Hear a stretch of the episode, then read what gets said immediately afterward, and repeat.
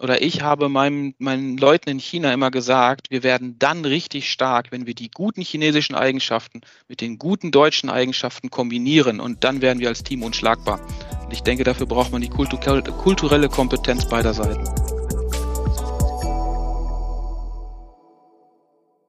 Willkommen zu China Hotpot, Podcast für deutsche kleine und mittelständige Unternehmen für den Erfolg im chinesischen Markt.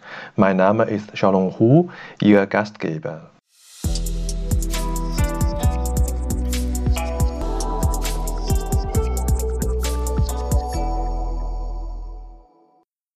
Hallo, willkommen zu China Hotpot. Heute Episode 55 Christian Buch. Christian hat 18 Jahre für die Firma MIT Moderne Industrietechnik aus Floto Exter gearbeitet, deren Kernkompetenzen in der Entwicklung von Systemlösungen für die verschiedensten Industriearmaturen liegen. In den Jahren bei MIT, Christian hatte die Weiterentwicklung der Firma von Handelsfirma zu einer produzierenden Firma unterstützt. Nach Aufgaben wie Change Manager oder Verkaufsleiter war er dann in der Geschäftsführung in Deutschland tätig. In den letzten neun Jahren bei MIT hatte Christian das China-Projekt übernommen und die MIT Wuhan gegründet und etabliert. Er erklärt uns, wie ein deutscher Mittelstand in einer für viele unbekannte Region Chinas seine Niederlassung aufbaut und was er persönlich aus neun Jahren China als Erfahrung mitnimmt. Hallo Christian, grüß dich. Hallo Charlong, vielen Dank für die Einladung. Ja, ich freue mich, äh, weil wir ja lange uns verabredet haben für das Gespräch. Ich schätze sehr deine Unterstützung. Du bist in einem neuen Job und äh, du hast jetzt nicht so viel mit China zu tun mit deiner neuen Aufgabe, oder doch? Nee, in der neuen Firma bin ich tatsächlich äh, aus dem China-Geschäft äh, raus, äh, mit Ausnahme der Unterstützung, die ich für meinen alten Arbeitgeber äh, weiterhin übernehme, um ja das äh, Geschäft dort äh, ja, nach bestem Wissen und Gewissen zu unterstützen. Du hast ja so gut gemacht, äh, deswegen bleibst du weiterhin als äh, Berater für MIT äh, tätig ähm, in einer spannenden Zeit zur Corona-Zeit. Ähm, deswegen ähm, wollen wir auch heute uns über China unterhalten. Ich frage mich, 2000 2009 war das, als ihr entschieden habt, in Richtung China zu orientieren. Und am Ende war die Gründung 2011. Äh, was war damals die Motivation, überhaupt in China was zu machen? Als damals war die ja äh, wahrscheinlich noch nicht so groß wie heute, oder? Äh, was war die Motivation? Die Firma MIT hat bedingt durch ihre Produkte insbesondere große Maschinen- und Anlagenbauer als ihre, ihre Kunden. Und ähm, es gibt äh, einige Kunden, mit die guten Umsatz in, äh, mit uns in Deutschland machen und damals auch gemacht haben. Und äh, 2009, 2010 war so die Zeit, äh, wo viele Maschinen- und Anlagenbauer entschieden haben, der reine Export von Maschinen und Anlagen nach China äh, reicht nicht mehr aus. Der Wettbewerb wird enger und äh, die Unternehmen, die in China produzieren, haben die Nase vorn. Und konkret drei unserer größten Kunden haben gleichzeitig völlig unabhängig voneinander äh, sich diesen Schritt überlegt, sodass wir innerhalb von, von Wochen, so aus meiner Erinnerung heraus, zu drei strategischen Lieferantentagen eingeladen wurden, wo wir höflich und bestimmt gebeten wurden, doch bitte als strategischer Lieferant diesen Weg nach China mitzugehen. Naja, und äh, da hat man natürlich einerseits die Bedrohung von äh, Umsatzverlust des Mutterhauses, nicht sofort, aber zumindest über verschiedene Jahre. Und das hat dazu geführt, dass wir gesagt haben, okay, wir können jetzt sagen, wir müssen notgedrungen oder wir können sagen, wir haben eine hervorragende Chance, äh, gemeinsam mit Kunden sozusagen einen Startschuss zu haben, um einfach äh, ein, ein, eine neue Region in der Welt mit unseren Produkten äh, zu, zu beliefern und äh, dort einzusteigen. Und so haben wir sozusagen aus der Not eine Tugend gemacht und haben, haben es positiv gesehen und gesagt, äh, dann gehen wir das mal an. Ja, 2009, 2010, das war ja die letzte Wirtschaftskrise. Und äh, ich kann gut vorstellen, dass viele Industrieunternehmen damit gesagt haben, wir müssen die Krise äh, nutzen, die Kostenstruktur zu optimieren, damit quasi auch die MIT wie andere Lieferanten motiviert haben, nach China zu gehen und damit Kostenvorteile äh, zu erzielen. Und 2011, als ihr tatsächlich äh, äh, entschieden habt, äh, da gibt es einen Wirtschaftsschwung. Ich denke mal, das ist eine gute Zeit gewesen für ein quasi Abenteuerprojekt? Ja, das war, das war unsere Hoffnung. Äh, sie hat sich nicht ganz bewahrheitet. Äh, die drei Kunden haben es auch nicht so einfach gehabt, wie sie sich das vielleicht mit ihrem Businessplan vorgestellt haben. Und dementsprechend ist auch unser Businessplan nicht aufgegangen. Und man muss auch sagen, als erste und einzige Auslandsniederlassung mit vielleicht doch ein wenig fehlender Erfahrung im kleinen Mittelstand, was das, das Gründen und auch das Ausbauen von Auslandsmärkten äh, gibt, äh, ja, war das tatsächlich keine ganz einfache Zeit. Ich wollte die gute äh, Story noch ein bisschen nach hinten äh, schieben und äh, wir sind noch in der Zeit von der Strategieentwicklung. Du warst als Geschäftsführer in der Zeit tätig, als ihr die China-Strategie entwickelt habt. Und wie habt ihr damals ähm, quasi, nachdem äh, die Entscheidung für China schon getroffen ist, wie habt ihr damals den Standortentscheidung getroffen? Mhm. Äh, wir haben äh, uns eine Beraterin genommen und haben äh, dort wirklich eine Standortanalyse angefragt und haben wirklich Parameter definiert, äh, nach denen wir eine, eine Auswahl treffen wollten. Also eine relativ formale, sag ich mal, Arbeit oder Ausarbeitung. Da ging es wirklich um so, natürlich um so Themen wie äh, Lohnniveau, ähm, Kundennähe, äh, Logistik, äh, also auch so Themen, die man sich vielleicht jetzt mit deutscher Brille gar nicht so vorstellt. Ist das Industriegebiet überhaupt äh, fähig, äh, ich sag mal, von den Straßenverhältnissen, dass dort Lkw-Verkehr stattfinden kann? Haben wir zuverlässige Stromverfügbarkeiten? Ähm, solche Geschichten waren da alle mit drin sodass wir eine Auswahl getroffen haben und hatten nachher so fünf, sechs Standorte. Und das war eigentlich meine allererste China-Reise, die ich gemacht hatte, war diese Standorte abzufahren und mit potenziellen Vermietern oder auch Kooperationspartnern mir zu überlegen, gemeinsam mit der Beraterin, welchen Standort wir denn von den vielen auswählen wollen. Das wollte ich gerade fragen. Habt ihr in der formalen Ausarbeitung auch einen Look-and-Trip äh, gehabt? Ähm, das wurde bejaht. Was waren deine ersten äh, Eindrücke von, äh, von China äh, und was waren vielleicht auch krasseste Erlebnisse von, von der damaligen Zeit? Ja, die erste China-Reise und dann gleich äh, in solche recht formellen Strukturen, ja, also mit Vermietern oder auch mit äh, auch government-nahen äh, Organisationsteilnehmern äh, Lunchtime zu haben oder auch abends äh, sich zu treffen. Äh, ich war froh, dass ich äh, meine Beraterin an der Seite hatte, die sozusagen Training on the Job äh, mit mir ge, äh, gemacht hat, was auch äh, Etikette und äh, Verhalten in China anbelangt. Äh, das war, das war schon eine sehr, sehr spannende Reise. Ne? Das erste Mal die Eindrücke dieses großen Chinas. Wir waren natürlich auch in der Shanghai-Area unterwegs, also Verkehrssituationen, Hotels. Es ist ja alles anders, als wir es von hier kennen. Das war schon, das wird mir in Erinnerung bleiben.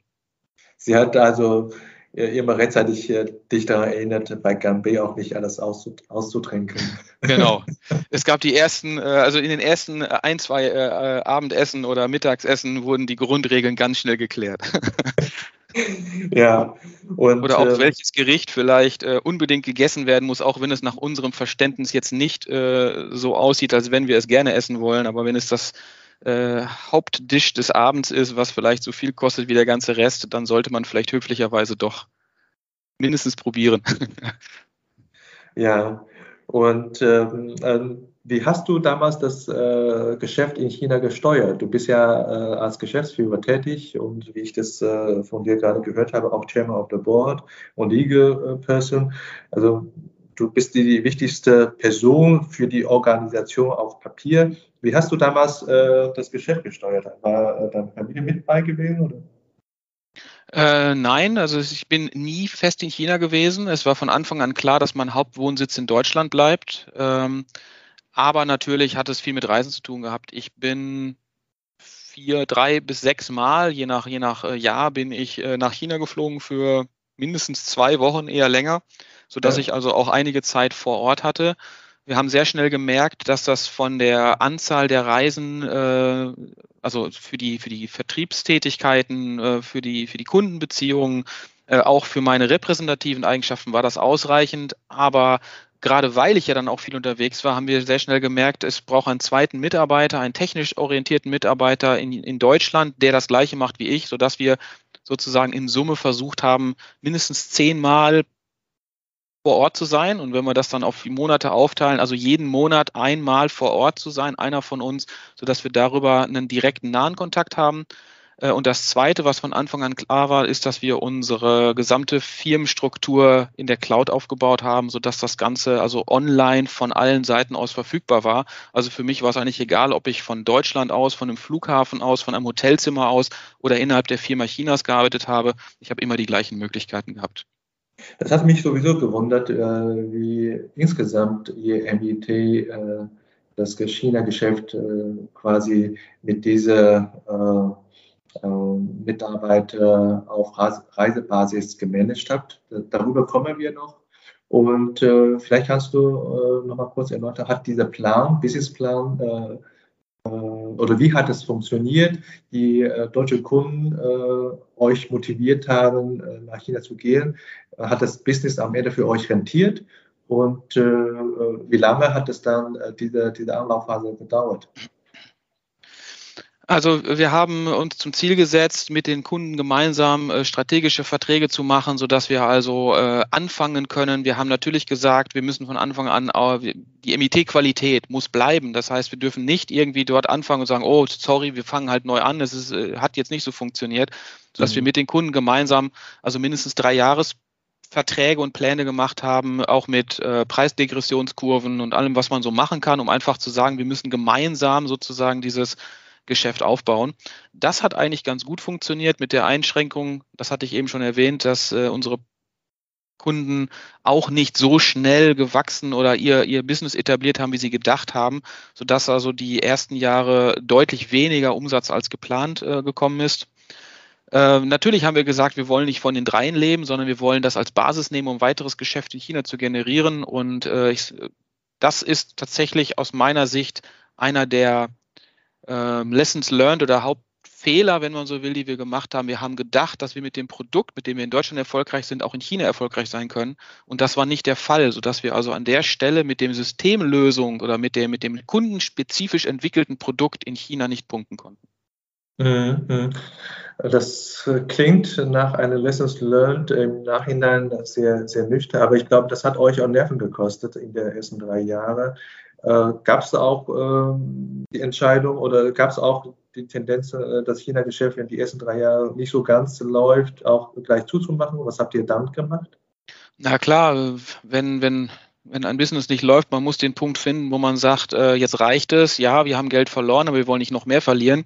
Äh, natürlich waren auch wir an diesem Punkt äh, und wir hatten zwei Möglichkeiten. Wir sagen, die Strategie funktioniert nicht und wir ziehen uns zurück oder wir sagen, wir passen unsere Strategie an und versuchen es mit einer Strategie, die passt. Wir hatten immerhin dann drei Jahre Erfahrung auf dem chinesischen Markt, hatten dort die Möglichkeit, mit vielen Kunden zu sprechen, äh, auf vielen Messen präsent zu sein, ähm, mit vielen auch Chinesen oder chinesischen Geschäftspartnern äh, oder Netzwerkern äh, zu sprechen äh, sodass dann die Entscheidung tatsächlich war, mit einem angepassten Geschäftsmodell äh, es zu probieren. Ein Geschäftsmodell, was zu unserer Firma auch in Deutschland passt, die sich auch in den Jahren gewandelt hat äh, und die einmal einen, ähm, ich meine, einen, eine gute Ergänzung für unser Mutterhaus nach Deutschland sein kann, aber auch sich eigenständig weitere Kunden erarbeiten kann. Und das war der Fokus auf hochwertiges Schweißen äh, mit dem, mit dem, also hochwertig heißt halt Edelstahl und heißt halt hoherwertige Anwendung. Und dann ist man halt sehr schnell im Bereich Food und im Bereich Pharma. Und das war dann so die Strategie, äh, die wir uns auferlegt haben, das anzupassen, nochmal in eine Schweißerei zu investieren und damit dann man könnte ein bisschen mehr sagen, mit Lohnfertigung im, im, im weitesten Sinne unterwegs zu sein, aber mit dem Anspruch zu sagen, äh, kleine und mittlere Stückzahlen in hochwertiger Qualität. Denn das ist eine Nische, wo wir festgestellt haben, die in China kaum besetzt ist. Mhm. Also mit anderen Worten, ihr habt einen äh, Businessplan äh, basiert auf äh, Business, ein Businessmodell. Das hat nicht so ganz gereicht und da habt ihr ein zweites Businessmodell in China nochmal ent entwickelt und äh, das auch umgesetzt und da hat es geklappt. Ja, das kann man so sagen, genau. Und damit ist das wirklich auch ins Wachstum gegangen, ja. Sehr schön, das ist doch eine Erfolgsstory. Und äh, das hat mich äh, vorhin schon gesagt, das hat mich so beeindruckt, äh, wie ihr äh, innerhalb von sagen wir, kurzer Zeit, sechs, sieben Jahre, das höre ich äh, von vielen äh, Mittelstandsfirmen, dass sie diese Zeit brauchen, um sich in China zu etablieren, überhaupt eine Richtung zu finden. viele konnten dann nach dieser Zeit auch wirklich deutlich schwarze Zahl schreiben und vielleicht auch sogar Return on Invest erreicht haben. Aber diese Zeit äh, braucht man wohl. Und, ähm, aber das kommt ja nicht von ungefähr. Ihr du und ein anderer Mitarbeiter oder Mitkollege von dir wechselt euch ab als Betreuer für den, für den chinesischen Standort. Aber wie habt ihr das so, ich, wenn ich das so beschreiben darf, mit Low Budget das äh, China-Projekt gemanagt? Ja, Low Budget kommt natürlich einmal durch die Standortwahl. Das sind wir, äh, also wir haben versucht, alle laufenden Kosten, Fixkosten natürlich in einem äh, kleinen mittelständischen Niveau zu halten. Äh, durch die durch den Einsatz dieser Cloud-Systeme äh, haben wir halt die Chance gehabt, mit auch dort mit, mit recht wenig Aufwand und ohne IT und ohne den ganzen Overhead letztendlich äh, das Ganze verwalten und managen zu können. Äh, und wir telefonieren heute ja auch über Teams, ja, das war tatsächlich aber vor sechs, sieben, acht Jahren die Ausnahme, also auf eine Telefontechnologie mit Videotelefonie zu setzen, äh, das waren wir damals Exot, heute sind wir Standard, ja. Aber das mhm. hat es uns ganz klar ermöglicht, den persönlichen Kontakt auch zu halten, ohne vor Ort sein zu müssen. Und wir haben rigoros tägliche, also Dailies, wie man heute im agilen Management sagt, ja, wir haben wirklich tägliche Morgenkonferenzen mit den verantwortlichen Mitarbeitern gehabt äh, um ja, das Ganze steuern zu können. Also du sagtest äh, erstmal, ein wichtiger Faktor ist der günstigere, in Anführungsstrichen, Standort im Vergleich zu solchen Hotspots wie Shanghai und Beijing oder Shenzhen. Ähm, gibt es noch einen zweiten, äh, zweiten Grund für euren Erfolg, mit äh, wenig Budget das China-Geschäft äh, hochzufahren? Also ich denke, was ein, ein wesentlicher Faktor ist, auch in meinen Gesprächen mit allen anderen, ist natürlich ein stabiler Mitarbeiterstamm. Die Frage ist, das ist immer die große Bedrohung, die man als erstes hört, oh, in China wechseln die Mitarbeiter so häufig, die sind nach einem Jahr wieder weg.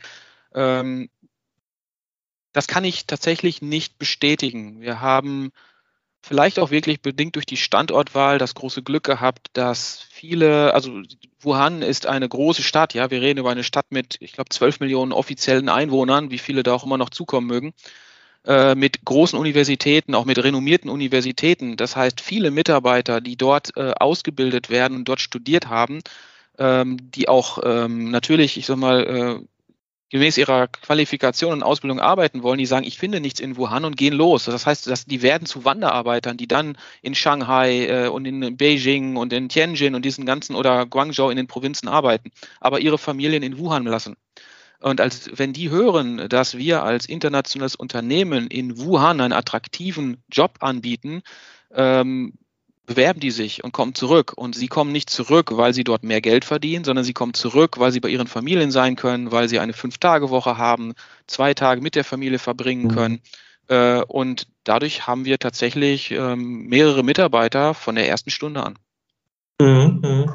Ja, also am Ende hängt doch sehr stark mit dem Standort äh, zusammen. Ne? Also Standort insgesamt günstig zu sein. Äh, viele Faktorenkosten sind dann günstiger als äh, wie Shanghai oder Beijing. Und dann äh, bedient auch äh, eine stabilere Mannschaft. Und das erlebt man ja auch in Deutschland. In äh, manche kleineren Städte bleiben die, Mitarbeiter bei der Firma länger hängen, auch mangels Alternative. Und ich glaube, das ist auch ein Wettbewerbsvorteil für euch in dem Fall. Ne? Und ähm, auch in Corona-Zeit bleibt China als ein, äh, ein heißer Markt für einige KMU und die vielleicht auch jetzt erst überlegen, den Fuß in China zu fassen. Und ähm, wenn endlich mal die Zeit vorbei ist mit der Quarantäne und so weiter, wie, wie wir alle hoffen, äh, dass die Reise wieder normal ist, dann ist man, glaube ich, auch deutlich motivierter, äh, die Aktion auch zu realisieren. Nur, äh, du als China-Erfahrener, äh, wenn, wenn du gefragt wirst, äh, lohnt sich jetzt äh, oder soll ich jetzt in China investieren? Äh, Herr Buch, Sie waren ja in China erfolgreich tätig. Was, was würdest du dann zuerst empfehlen, was die KMU heute äh, für ihr China-Geschäft zuerst prüfen sollen? Die Lesson Learned, die wir eben herausgearbeitet haben, das richtige Produktportfolio für den Markt zu haben, ist etwas, was es sich sicherlich lohnt abzuklopfen. Kann ich mit den gleichen Argumenten und den gleichen Vorteilen im chinesischen Markt verkaufen wie auch hier. Also ich würde immer den Fokus haben, meinen Markt in China zu suchen und nicht China als billiges Arbeitslohnland zu haben. Äh, wenn das mein Anspruch ist, dann sollte ich andere Länder wählen. Äh, China tut alles dafür, um ein, Lohnniveau so hoch zu ziehen, dass sie Mittelschicht aufbauen. Also äh, Personalkostenvorteile, die sind natürlich immer noch im Vergleich zu Deutschland da, aber sie werden immer kleiner. Und wenn wir jetzt dafür sagen, dass wir sechs bis sieben Jahre brauchen, um sich zu etablieren. Wenn wir zehn Jahre weiter gucken, glaube ich nicht, dass wir, dass China noch im Ansatz als ein, ein, ein billig Lohnland gesehen wird. Also wenn es rein um die, um die ähm, Wirtschaftlichkeit der Produktion geht, würde ich China nicht als erste Wahl sehen. Wenn es aber darum geht, einen gigantisch großen, schnell wachsenden Markt mit seinen eigenen Produkten ähm, erobern zu wollen, dann denke ich, geht an, an einer Produktion in China also ist es, ist es ernsthaft in Betracht zu ziehen? Ähm, ich meine, wenn die Strategie äh, auch mal gefangen ist, äh, wenn du nochmal gefragt wirst, in welche Region, äh, wirst du nach wie vor den Standort Wuhan, gut, jetzt zur Corona-Zeit weiß natürlich jeder, wo Wuhan liegt, wer Wuhan ist sozusagen, ne? aber wirst du nach wie vor noch Wuhan empfehlen als ein Standort für China? Also die Vorteile, die ich genannt habe, sehe ich weiterhin. Ähm, ich will nicht sagen, dass es die einzige Stadt in China ist, die diese Vorteile hat. Äh, China ist sehr groß, ich kenne nicht jede Stadt. Ähm, ich würde auf jeden Fall äh, als KMU zumindest ähm, versuchen, nicht in die, in die Hochpreis, also in die, in den, in Shanghai und Speckgürtel von Shanghai zu gehen, einfach weil die Kosten immens höher sind und der, die, die, die, das War of Talent sozusagen, äh, gerade jetzt was international erfahrene Mitarbeiter anbelangt, immens großes. Ähm, darum würde ich immer noch sagen, ist Wuhan weiterhin eine gute Standortwahl, eindeutig. Und ich habe gehört, dass es sogar einen weiteren internationalen äh, Industrial Park in Wuhan gibt. Ähm, also man findet auch da gute Infrastrukturen oder sehr gute Infrastrukturen. Also ähm, man kann auch sehr schnell gute Kontakte auch ins Government hereinbekommen, jetzt also ähm, um, um wirklich auch an Informationen zu kommen und, und auch es leichter zu haben. Also das geht alles, aber es ist natürlich alles etwas chinesischer. Ne? Es ist nicht so, es ist keine One-Stop-Strategie, wie man es vielleicht aus äh, anderen Regionen rund um Shanghai kennt.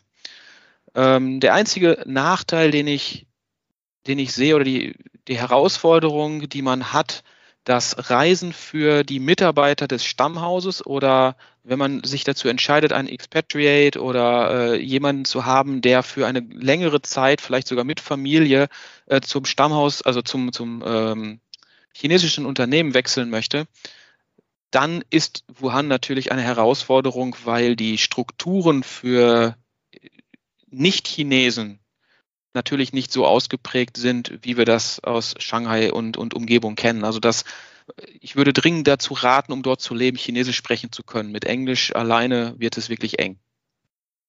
Ich glaube, Respekt, du hast in kurzer Zeit, glaube ich, ähm, nicht nur verstanden, wie chinesischer Markt äh, funktioniert, du hast auch bewiesen, dass es geht.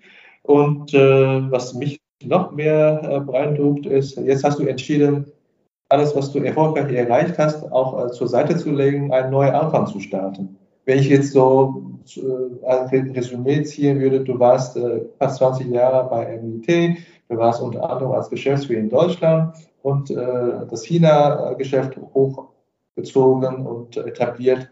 Und jetzt gehst du seit diesem Jahr in die äh, neue Branche für dich, also in die IT-Branche. Äh, was, was ist eigentlich deine Motivation? Ja, war Halbzeit, ne? 20 Jahre hinter mir, 20 Jahre noch vor mir. Da muss man mal was Neues wagen. Ähm, ja, ich habe über viele Jahre ja, Managementfunktionen wahrgenommen. Äh, ich habe einen starken Fokus auf Prozesse, auf äh, also Prozessorientierung, Prozessbeschreibung, darauf Dinge in Fluss zu bringen, Teams äh, zu qualifizieren, ähm, zu strukturieren und äh, daran habe ich Spaß und das gehe ich einfach ein drittes Mal an. Also das erste Mal war sozusagen in äh, Floto vom Handelsunternehmen zum Industrieunternehmen. Das zweite Mal war die äh, Etablierung in China. Und jetzt ist es in einer anderen Branche, aber doch äh, von dem Tätigkeitsbereich natürlich äh, sehr ähnlich. Was äh, kannst du von dem zweiten Durchlauf, also in China die neun Jahre, äh, für deine zukünftige Aufgabe mitnehmen? Auf jeden Fall Internationalität. Ähm, auch in Deutschland sieht man ja, dass es immer mehr ähm, Kollegen aus, aus, aus aller Welt äh, gibt. Ähm, die auch, also auch hier in diesem Unternehmen ist es so, dass durchaus bei äh, äh, einigen Mitarbeitern wir Englisch sprechen. Ja, ähm, insgesamt einen, anderen Eindruck von Kulturen zu bekommen, einen, Weitblick zu bekommen, ähm, mehr Verständnis für andere Seiten zu bekommen, für Unterschiede zu bekommen. Ähm, dass es auch andere Sichtweisen geben darf und dass das auch gut so ist, ja, ähm, raus aus seinem eigenen vielleicht äh, deutschen Blickwinkel zu kommen, sind sicherlich Dinge, die einem für das Leben überall helfen können. Ja, du warst äh, unterwegs, deswegen äh, kannst du es auch äh, sozusagen diese, diese Punkte sehen und erreichen. Äh, du warst auch unter anderem in China unterwegs. Jetzt äh, kommen wir zu dem letzten Abschnitt, deine Eindrücke in China. Was war bis jetzt deine Lieblingsstadt? Wow, das ist gar nicht so einfach zu beantworten. Das wäre die gleiche Frage, was ist meine Lieblingsstadt in Europa? Es ist so vielfältig, ja. Also ich habe immer gesagt, wenn es, wenn es um China geht, vergleich China nicht mit einem Land, vergleich China mit einem Kontinent, vergleich es eher mit etwas wie Europa. Ähm, also zu meinen Top drei Städten gehört Chongqing. Ähm, ich finde die, die Altstadt phänomenal. Also das ist ein ganz, ganz toller Eindruck. Jetzt als, aus touristischer Sicht ein ganz, ganz toller Eindruck. Äh, ich mag die äh, Küche dort unten. Ich mag gerne Hotpots, also das mit T, nicht mit D geschriebene Hotpot.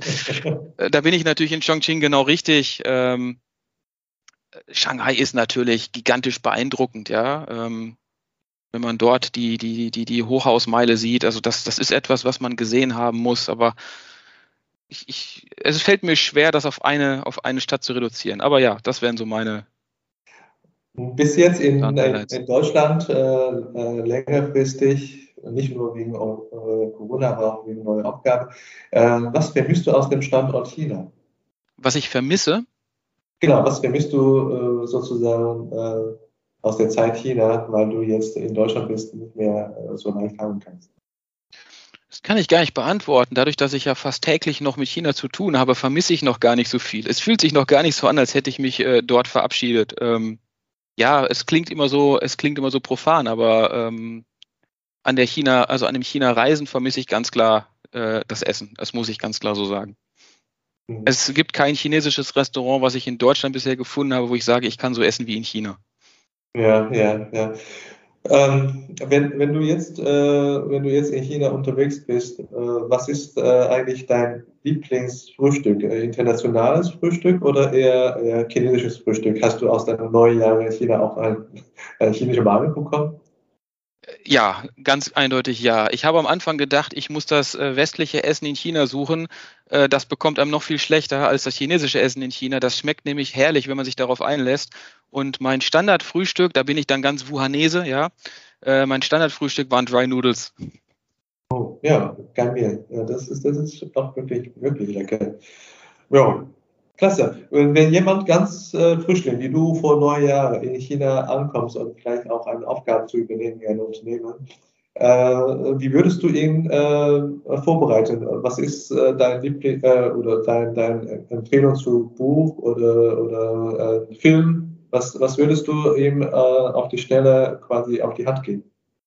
Also ich würde ihm empfehlen, ähm, kulturelle Trainings mitzumachen, also tatsächlich etwas mehr als ein Buch. Es gibt, ob das über die AHKs ist oder über äh, sonstige Dienstleistungspartner, so wie äh, du das machst, gibt es ja einige, äh, die sich auf China konzentrieren, spezialisieren, dort wirklich kulturelle Seminare mitzumachen, um, auch wenn das natürlich etwas stereotyp ist und sicherlich äh, die Wahrheit immer in der Mitte liegt, aber grundsätzlich zu verstehen, warum bestimmte Dinge in China anders laufen und sich Leute anders verhalten, um mit dem Bewusstsein eine gesunde Mitte zu finden. Wir haben oder ich habe meinen, meinen Leuten in China immer gesagt, wir werden dann richtig stark, wenn wir die guten chinesischen Eigenschaften mit den guten deutschen Eigenschaften kombinieren und dann werden wir als Team unschlagbar. Und ich denke, dafür braucht man die kulturelle Kompetenz beider Seiten. Mit dem Wort können wir uns mit ruhigem Gewissen verabschieden von den Zuhörern. Ich glaube, das so toll kann keiner formulieren, wie du das gerade formuliert hast. Äh, ich wünsche dir viel Erfolg in deiner neuen Aufgabe und wir hören ja noch voneinander äh, auch äh, im Projekt. Und also dir noch einen schönen Nachmittag. Vielen Dank für deine Zeit. Ja, danke gleichfalls. Mach's gut. Ciao. Ciao. Das war unsere heutige Episode. Ich bin Xiaolong Hu, Ihr China-Coach für Ihren Geschäftserfolg. Wenn Sie als deutsche KMU noch mehr über China wissen möchten, empfehle ich Ihnen unsere kostenlose englischsprachige Webinarserie China Webinar zu besuchen. Oder schreiben Sie gerne eine Mail an mich persönlich unter der Webseite china-team.de. Mit über 100 China-Experten können wir Ihnen gerne weiterhelfen. Bis nächstes Mal und 再见。